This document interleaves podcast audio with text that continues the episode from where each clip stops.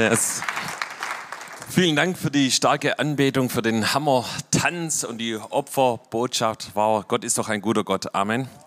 So, ich möchte dich heute ermutigen mit einer absolut mit einem ganz starken Wort aus der, aus der Bibel, einer Prophetie, die, über die wurde schon mehrere Lieder geschrieben. Sogar meine Frau hat ein wunderbares Lied darüber geschrieben, Paul Wilber und viele andere. Äh, also es ist ein, Wort, das einen absoluten Impact hat äh, in der Bibel und natürlich in dein Leben, in die Situation, in der wir gerade sind. Und vielleicht bist du selber in einer Situation, wo du Ermutigung brauchst, wo du äh, ja das Reden Gottes brauchst in die Situation hinein. So wir brauchen alle, glaube ich, gerade wirklich Orientierung und äh, schreien zum Herrn, auch wenn wir gerade die weltweiten Krisen anschauen, Russland, Ukraine, was eben dort gerade passiert.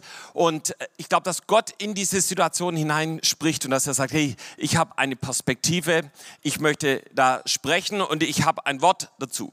Und äh, auf dieses Wort bin ich im Gebet gekommen. So, äh, wir wurden ermutigt und hatten den Eindruck eben, dass wir gerade jetzt in dieser Zeit äh, im 24/7-Gebet in unserer Tag- und Nachtsgebetkette ganz speziell für die Ukraine-Krise, Russland-Krise beten. Und das haben wir diese Woche gemacht und ich selber äh, natürlich auch.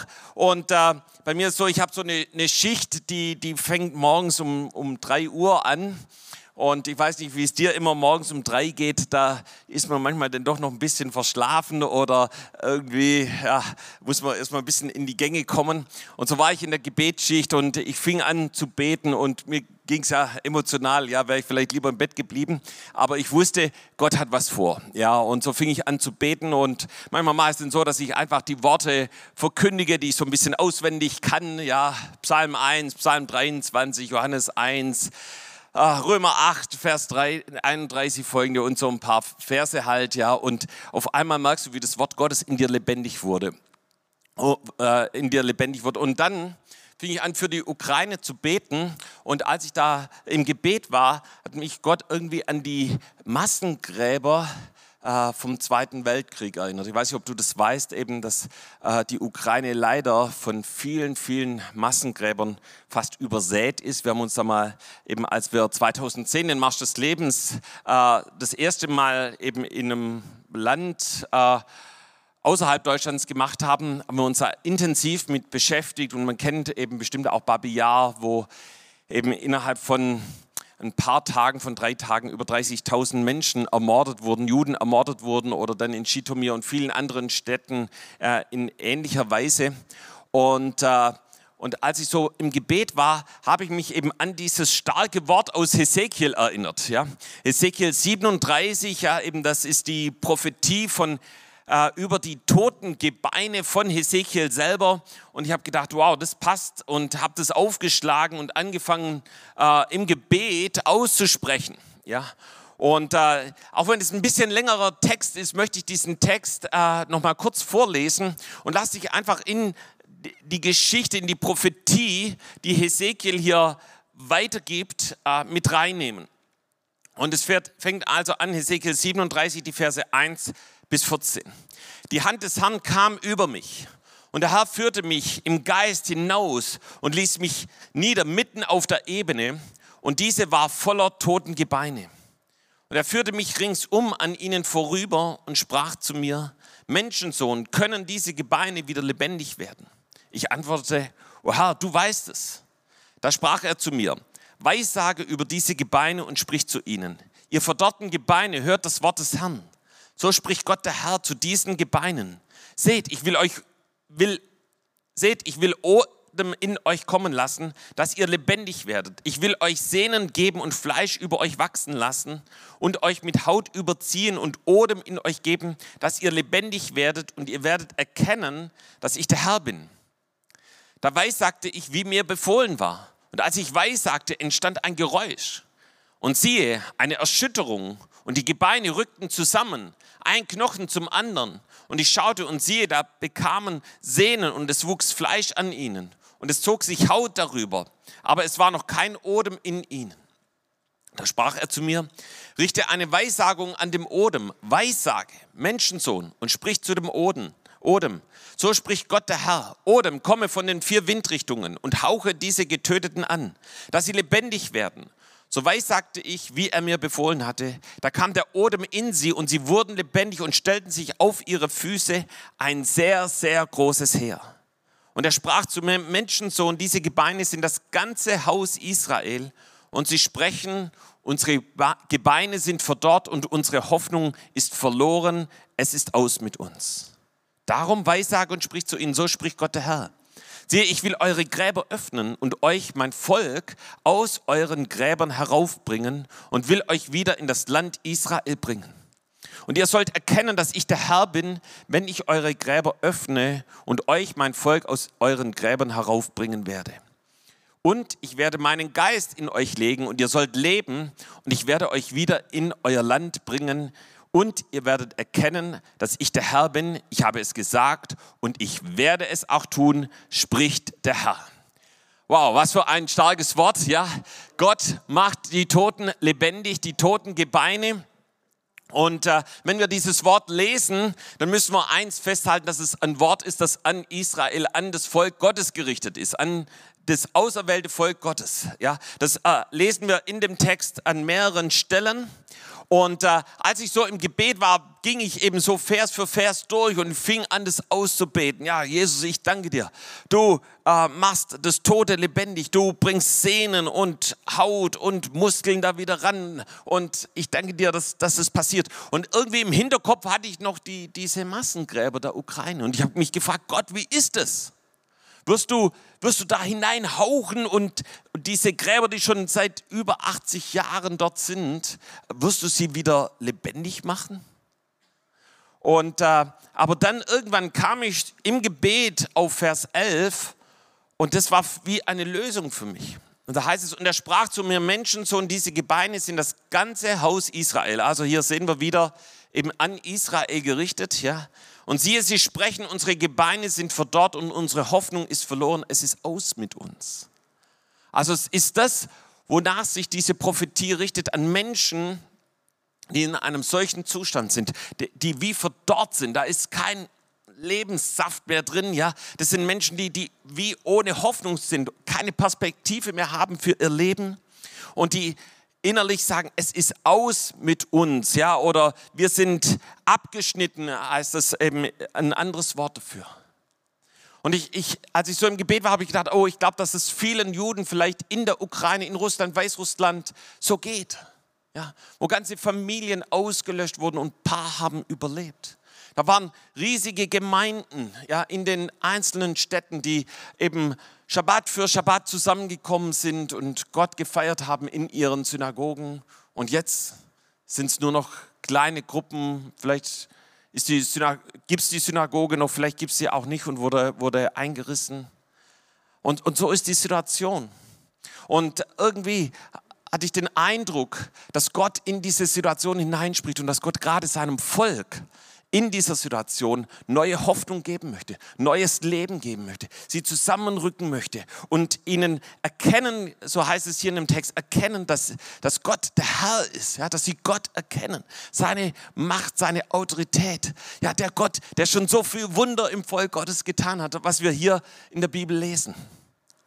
Und, und dafür habe ich gebetet und ich habe den Eindruck gehabt, und es hat bestimmt noch viel, viel mehr Gründe, aber das ist vielleicht ein Grund, warum diese Krise ist. Und hier wird es äh, beschrieben mit einem Geräusch, mit einer Erschütterung, mit einem Erdbeben, das gerade da ist. Und habe mich gefragt, vielleicht ist es das gerade, was, was eben Hesekiel hier beschreibt.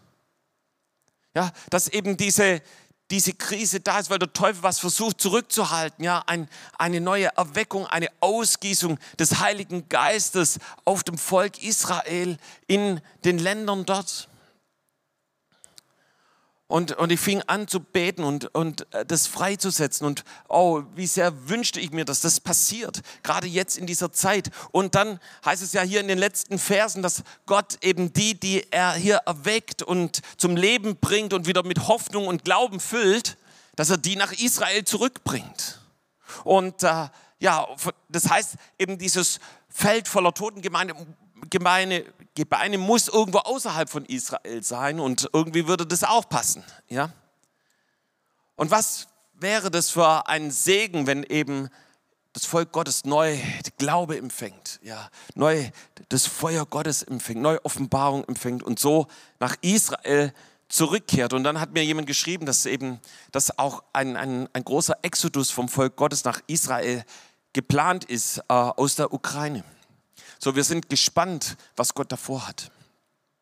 Aber ich glaube, dass wir diesen Text, auch wenn er eindeutig an das Volk Israel gerichtet ist, ja, eben da wir eingepfropft sind, so wie es im Römerbrief heißt, dass wir auch gewisse geistliche Wahrheiten aus diesem Text auch für uns ganz persönlich anwenden können. Und deshalb wollen wir noch mal ganz kurz eben den Text zusammenfassen. Ja, was macht der Prophet Hesekiel? Und ich glaube, dass Gott uns genauso auch als Propheten jetzt in dieser Zeit berufen hat, dass Gott dich dazu berufen hat, eben das auszusprechen, was Gott sagt. Ja, so wir, wir lesen in den ersten Versen, wie er geführt wird auf diese Ebene hin. Ja, das heißt, Ezekiel war jemand, der auf die Stimme Gottes gehört hat. Er wusste, wo Gott ihn haben möchte, jetzt zu dieser Zeit. Und so führte Gott ihn auf diese Ebene, die eben voller toten Gebeine war. Und dort, Punkt 2, hört er die Stimme Gottes. Also Gott redet zu ihm. Er versteht, was Gott sagen möchte. Und ihr Lieben, ich möchte dir sagen, dass Gott auch zu dir redet. Ja? Gott redet zu dir. Sag mal zu deinem Nachbarn, du, Gott redet zu dir. Und wenn du denn, wenn dein Nachbar jetzt gesagt hat, aber zu mir redet er nicht so viel, dann, dann halt ihm mal deine Bibel entgegen und sag ihm, guck mal, das ist alles, was Gott zu dir redet, ja. Und darüber hinaus redet er noch ganz persönlich zu dir. Und ähm, ja, ich mache ja öfters so einen Next Step Kurs, ja, und äh, erst vor kurzem habe ich mit jemand gesprochen und habe hab ihn gefragt, du sag mal, hast du schon mal was mit Jesus erlebt? Er hat sich gerade so für Jesus geöffnet und er sagt, nee, ich habe noch, hab noch nichts erlebt mit Jesus, ja. Und ein paar Sätze weiter erzählte mir, ja, weißt du, seit ich mein Leben Jesus gegeben habe, kann ich nachts wieder richtig gut schlafen. Ja? Sag ich, guck mal, da hast du was mit Jesus erlebt, ja? Und so ist es manchmal auch mit der Stimme Gottes. Manchmal redet Gott zu uns und wir nehmen es gar nicht richtig wahr. So, ich habe das äh, realisiert, als ich äh, so realisiert, dass Gott zu mir redet, wenn ich gemerkt habe, ich fange an Dinge zu denken, die habe ich früher nie gedacht ja, dann wusste ich, okay, ich glaube, jetzt fängt Gott an zu reden. Okay, ich glaube, so kann es bei jedem unterschiedlich sein, aber auf alle Fälle haben wir das Wort Gottes, ja, auf das Reden Gottes, auf das wir uns stellen können. Und dann heißt es hier, er weiß, sagt, er prophezeit das, was er von Gott hört. Ja, er nimmt das, was er von Gott hört und spricht es aus. Und dreimal lesen wir in diesem Text, wo Gott sagt, Weissage, sprich es aus. Und ich glaube, wir brauchen gerade jetzt in solchen Situationen von Krisen, von Pandemie, brauchen wir Männer und Frauen, die das Wort Gottes aussprechen. Und Hesekiel hat sich nicht zurückhalten lassen, er hat es ausgesprochen. Ja? Und dann beobachtet er, was passiert. Ja? Und äh, und es passiert da wirklich was. Ja, hey, so, ich fand es so ermutigend, was Claudia vorhin äh, weitergegeben hat an Zeugnissen. Ja, ein Kind, das eigentlich zum Sterben bestimmt war, ja, wird prophezeit, wird gebetet, das Wort Gottes ausgesprochen und es erholt sich, ja, wird geheilt und äh, lebt. Ja, und so beobachtet er, was passiert. Ja, so hat Claudia das auch beobachtet bei diesem Kind. Ja, und hier Hesekiel merkt, Odem fehlt. Also da sind schon die Sehnen und die Knochen zusammengerückt, das Fleisch ist drüber, die Haut auch, aber der Odem, ja, der Geist Gottes fehlt. Und dann sagt Hesekiel nicht, oh, jetzt klappt es irgendwie doch nicht, sondern er legt nochmal ein nach. Und weißt du, hast du schon mal ein nachlegen müssen im Gebet? Ja? Hey, manchmal müssen wir ein nachlegen, ja? Und dazu will ich dich ermutigen. Bleib nicht stehen im Gebet, sondern leg noch mal einen nach. Und dann gibt Gott noch mal eine, eine klare Anleitung. Jetzt hier zu allen Himmelsrichtungen. Ja, äh, prophezeie, Weissage, dass der Heilige Geist kommt. Und ihr Lieben, genau das passiert. Und dann erst als das Ergebnis da ist, äh, weiß Hesekiel, es ist was zum Abschluss gekommen. So, um was für Menschen geht es hier? Es geht hier um Menschen, so wird es im Vers 11 beschrieben, die ausgetrocknet sind. Ja, da ist kein Lebensmut mehr, da ist kein, äh, keine Power mehr da, da ist wie, man fühlt sich wie aus die Kraft rausgezogen, keine Hoffnung mehr haben, ja, Menschen ohne Hoffnung. Da ist keine Perspektive mehr. Sie sagen, es ist aus mit uns. Wir sind irgendwie abgeschnitten, vielleicht abgeschnitten vom Segen Gottes, vom lebendigen Gott, wie auch immer. Ja. Also um solche Menschen, die keine Hoffnung mehr haben. Und ich glaube, so was können wir auch zur Zeit beobachten. Ja? Und ich glaube nicht nur in der Ukraine und in Russland oder äh, Weißrussland, sondern solche bedrückte und hoffnungslose Menschen gibt es auch in Deutschland und in anderen Nationen. Und gerade auch durch die Pandemie ist es wie verstärkt und durch die aktuelle Krise eben noch mehr geworden. Und die Folge sind eben, wenn, wenn, wenn wir die Hoffnung verlieren, eben kann es sein, dass so depressive Gedanken oder schwere oder dunkle Wolken sich auf dich legen. Was sagt die Bibel dazu? Äh, in Jesaja 61, Vers 3 lesen wir auch eine Prophetie von Jesaja, dass Gott uns Feierkleider statt eines betrübten Geistes. Ja? Hey, sag mal zu deinem Nachbarn, du, deine Bestimmung ist nicht einen betrübten Geist zu haben. Ja? Das ist nicht die Bestimmung Gottes, ja? sondern ein Feierkleid Ja, das ist die Bestimmung Gottes. Hast du schon mal ein Feierkleid angezogen? Ja. Halleluja.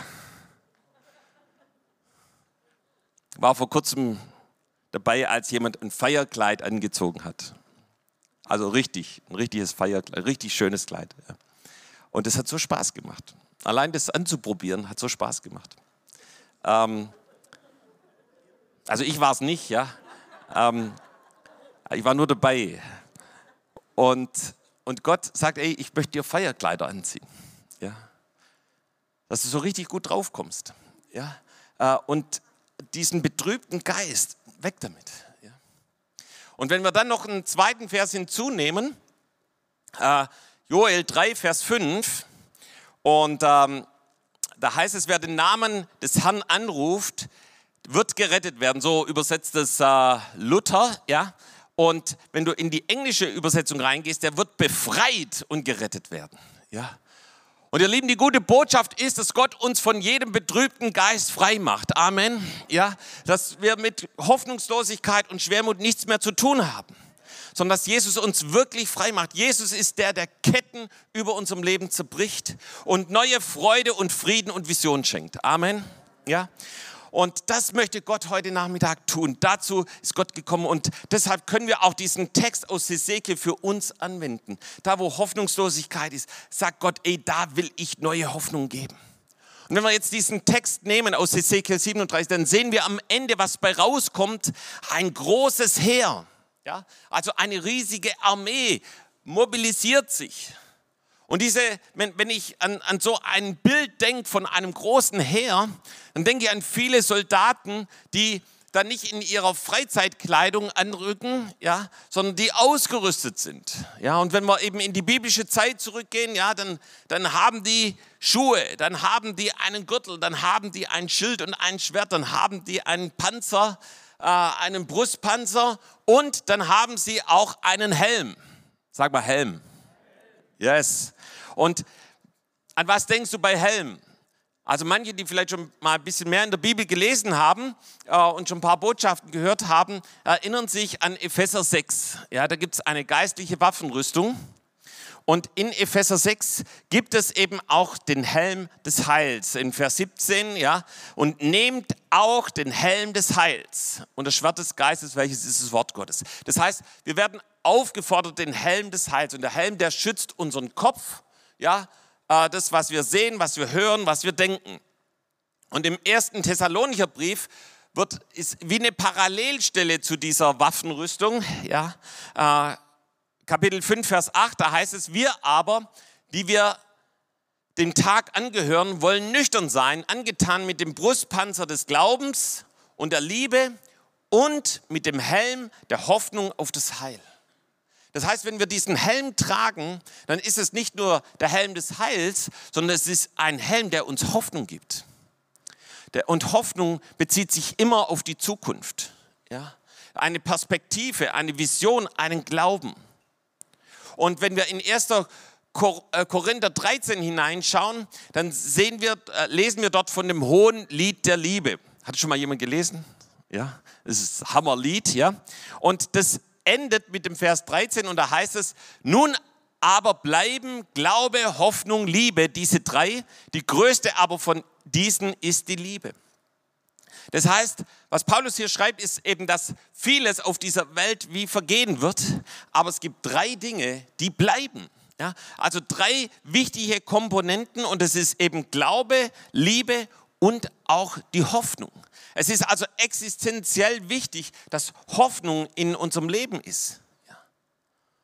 Und äh, was ist jetzt der Unterschied zwischen Glauben und Hoffen? Ja, so Derek Prinz sagt, der biblische Glaube bezieht sich auf das, was heute ist, auf die Gegenwart und geht von unserem Herzen aus.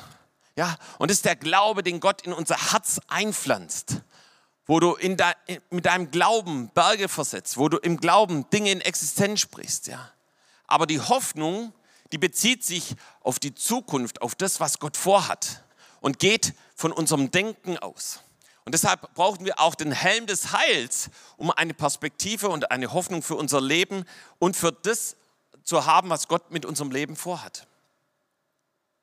Und wir lesen zum Beispiel von dem Vater des Glaubens, das ist Abraham im Römerbrief, Kapitel 4, Vers 18. Da heißt es, er hat da, wo nichts zu hoffen war, auf Hoffnung hin geglaubt, dass er ein Vater vieler Völker werde, gemäß der Zusage so soll dein Same sein.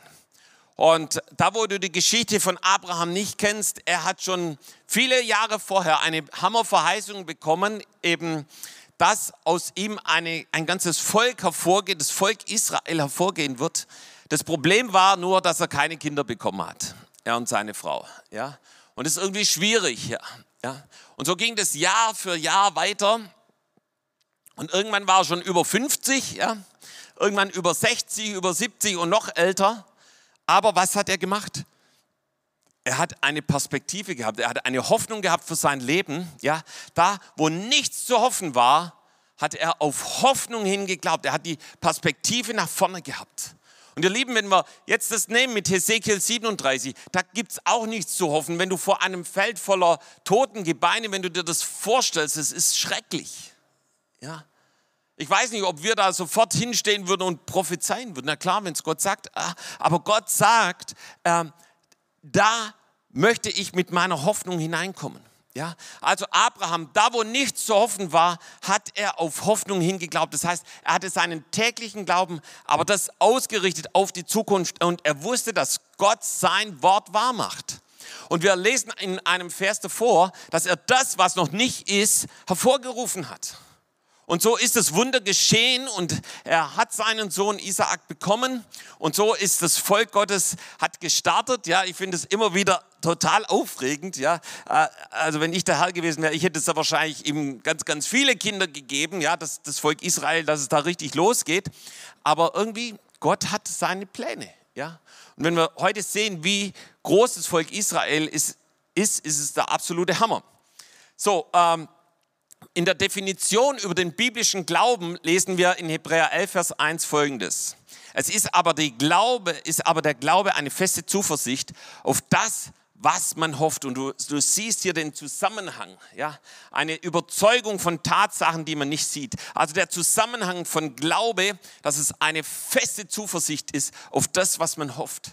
Das heißt, Gott möchte das, was in der Zukunft liegt, hier in die Gegenwart bringen und in Existenz bringen. Und dazu gebraucht er unseren Glauben und unsere Hoffnung.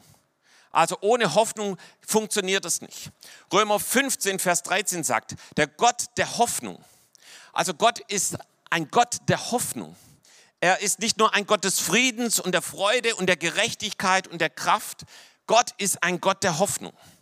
Und wenn wir dann weiterlesen, heißt es hier, aber erfülle euch mit aller Freude, also geht es wieder darum, gut drauf zu sein, ja. Und mit Frieden im Glauben und jetzt kommt's, dass ihr überströmt in der Hoffnung durch die Kraft des Heiligen Geistes. Hey, ist das nicht ein gutes Wort für die Pandemie? Ja, also du sollst nicht gerade so irgendwie den Tag rumkriegen, sondern überströmend in der Hoffnung sein. Und zwar nicht, weil du dich so anstrengst, sondern weil der Heilige Geist in dir ist. Ja, Und das erinnert mich wieder an Hesekiel 37. Was sollte er zum Schluss prophezeien? Weissage, dass der Heilige Geist kommt aus allen vier Richtungen. Ja. Und der Heilige Geist erfüllt dich mit einer Freude. Und wenn du morgen arbeiten gehst, ja, und da sind alle schlecht drauf, weil es Montag ist und das Wochenende vorbei ist, da bist du über, wie heißt es hier, überströmend voller Hoffnung, ja und, und so voller Freude und Frieden, ja, dass es schon fast eine Bedrohung ist für deine Kollegen. Ja, es kamen mal Leute hier rein und die haben gesagt, ich fühle mich hier, wie haben sie es nochmal ausgedrückt, ich fühle mich hier ähm, bedroht oder so ähnlich, es war glaube ich nicht bedroht, aber so ähnlich war es, äh, von der Freude, die hier in dem Gottesdienst ist. Ja, das bedroht sie. Tut mir leid, ja, so sind wir halt. Ja. Ähm, ey, das ist die Freude Gottes. Und ich glaube, jetzt in dieser Zeit hat Gott dich berufen, so eine Hoffnung zu haben. Ja, für dein Leben, aber dann auch für deine Kollegen, für deine Kommilitonen, für die Leute, mit, der, mit denen du zusammen bist, für deine Familie, dass das überspringt. Ja. Ich bin so dankbar, dass ich das erleben konnte. Als junger Christ war ich in der Schule noch. Ja, Abitur gemacht, Technisches Gymnasium Reutlang, Ferdinand von Steinberg Schule. Und ähm, ich weiß noch genau, Ruben hat mit mir gebetet. Ich habe gesagt, Ruben, ich bin, ich bin immer so schlecht drauf, wenn ich zur Schule gehe. Er hatte irgendwie keine Lust darauf. Und dann hat er gesagt, Guido, da kann man beten, dass Jesus dir Freude schenkt dazu und dich so richtig gut drauf bringt. Und dachte, der hat ja großen Glauben. aber, aber eingewilligt. Ich habe gesagt, komm, wir beten zusammen. Und am nächsten Morgen, ich, ich, ich habe es fast nicht geglaubt. Ja. Ich bin zur Schule und, und da war so eine Freude in mir. Und irgendwann haben meine Schulkameraden nach so ein paar Tagen haben sie mich angesprochen und gesagt, Guido, was ist denn los mit dir? Ja? Und dann habe ich ihnen erzählt, ja, dass Jesus mir Freude geschenkt hat.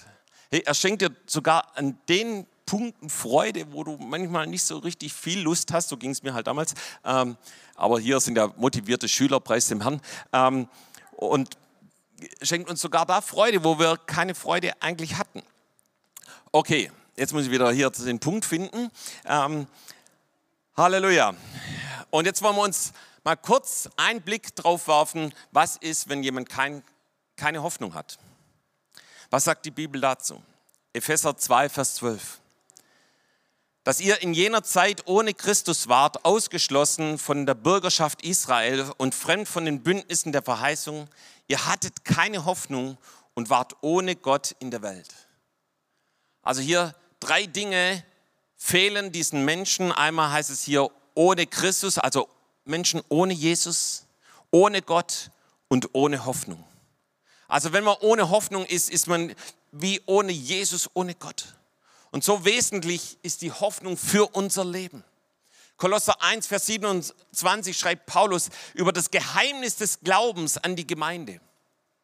Ich finde es immer so cool, wenn in der Bibel steht Geheimnis des Glaubens. Ja, dann, dann fragen wir, was, was, was ist das? Ja. Und da, da lesen wir, ihnen wollte Gott bekannt machen, was der Reichtum der Herrlichkeit dieses Geheimnisses unter den Heiden ist, nämlich Christus in euch, die Hoffnung der Herrlichkeit. Ja, das heißt, viele Männer im Alten Testament und Frauen bestimmt auch haben sich danach gesehen, was ist dieses Geheimnis Gottes? Wann wird er es offenbaren? Wann wird es sichtbar? Und als Jesus auf diese Erde gekommen ist, hat er dieses Geheimnis offenbart, und zwar Christus in uns. Und dann heißt es die Hoffnung der Herrlichkeit. Ja? Das heißt, das Geheimnis ist, dass Jesus tatsächlich in uns lebt, wenn wir ihn in unser Herz einladen. Und es ist die Botschaft an alle, die Jesus noch nicht kennen oder du von ihm abgefallen bist. Jesus möchte in dein Leben kommen. Ja? Er möchte, dass du ihn einlädst, dass du, Jesus sagt, dass du sagst, Jesus, bitte komm in mein Leben. Und dann passiert etwas, dass Jesus in uns die konkrete Hoffnung der Herrlichkeit ist. Das ist das, was Gott in unserem Leben freisetzen möchte, dass die Gegenwart, die Kraft Gottes, der Heilige Geist in uns lebt und uns eine Vision für unser Leben gibt. Es ist die Grundlage für unseren Glauben. Ja, so Hebräer 6, Vers 18 bis 20. Ja, die dargebotene Hoffnung sollen wir ergreifen. Diese Hoffnung halten wir fest als einen sicheren, festen Anker der Seele, der auch hineinreicht ins Innere, hinter den Vorhängen, Vorhang, wohin Jesus als der Vorläufer für uns eingegangen ist, der Hohepriester in Ewigkeit geworden ist nach der Weise Melchisedeks. Ja, das heißt, hier spricht der Schreiber davon, dass wir die Hoffnung ergreifen, dass sie uns gehört. Und was ist diese Hoffnung? Das ist ein fester Anker unserer Seele. Und dieser Anker, der, der wird ausgeworfen und wir lesen hier, der reicht hinein hinter den Vorhang. Und hinter den Vorhang heißt in, zu Jesus hin. Ja?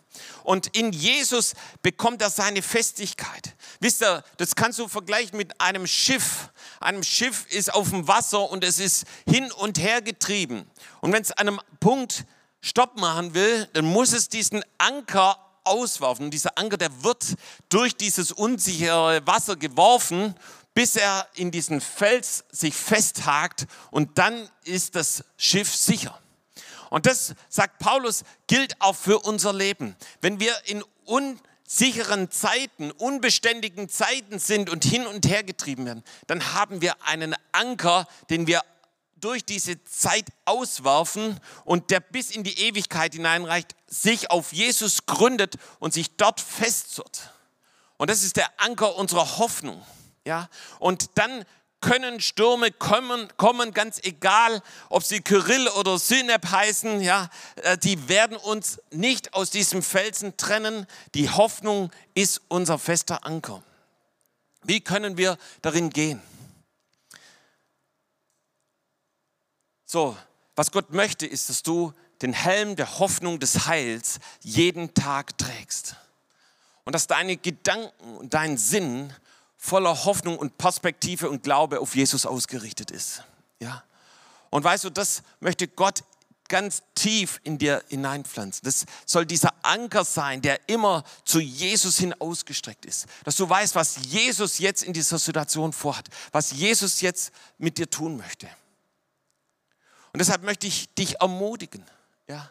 Hier, äh, so wie Hesekiel das getan hat, das Wort Gottes auszusprechen Lieben, in, der Gebetszeit, wo ich in dieser Woche war, das war so eine Heimsuchung Gottes, wie ich es lange nicht mehr erlebt habe.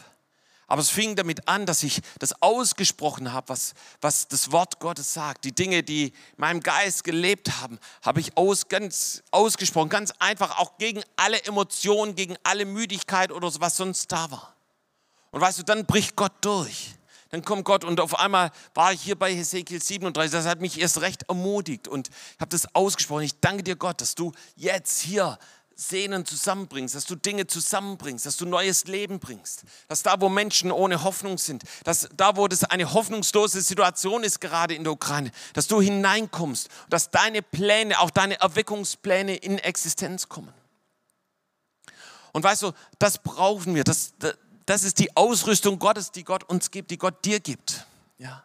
Und ich glaube, es ist die Zeit, wo wir so voller Hoffnung mit dem Helm der Hoffnung des Heils losziehen und das Wort Gottes verkündigen und die Verheißungen Gottes aussprechen. Und ich möchte dich ermutigen, ergreife in dieser Woche den Helm des Heils, den Helm der Hoffnung und setze ihn auf. Ja, bedecke dein Denken damit. Schütze deine Gedanken und sage, hey, kein betrübter Geist hat hier mehr Platz. Und dass du sagst, ich denke das, was das Wort Gottes sagt, das spreche ich aus. Und ich danke dir, Jesus, für die herrlichen Folgen, dass eben solche ausweglosen, hoffnungslosen Situationen, wie wir es hier in Ezekiel sehen, dass auf einmal Leben hineinkommt, dass auf einmal die Wunder Gottes hervorkommen. Und das passiert da, wo du Gott suchst, wo du vor ihm bist und dass du das tust, wo Gott zu dich berufen hat. Ja, wenn Gott sagt, geh hin und bete für jemanden, sprich das Wort Gottes aus. Hey, er will dich gebrauchen und er wird durch dein Leben Wunder tun. Amen. Komm, lass uns gemeinsam aufstehen und noch eine Zeit des Gebets haben. Und die Zeit des Gebets ist immer die Zeit, wo Gott kommt. Ja, so wie Hesekiel den Heiligen Geist gerufen hat. Ja, so beten wir, dass Gott kommt und dich berührt. Ja, Ganz egal, ob du hier in der Halle bist oder von zu Hause aus am Gottesdienst teilnimmst. Jetzt ist der Zeitpunkt, wo Gott dich berühren möchte.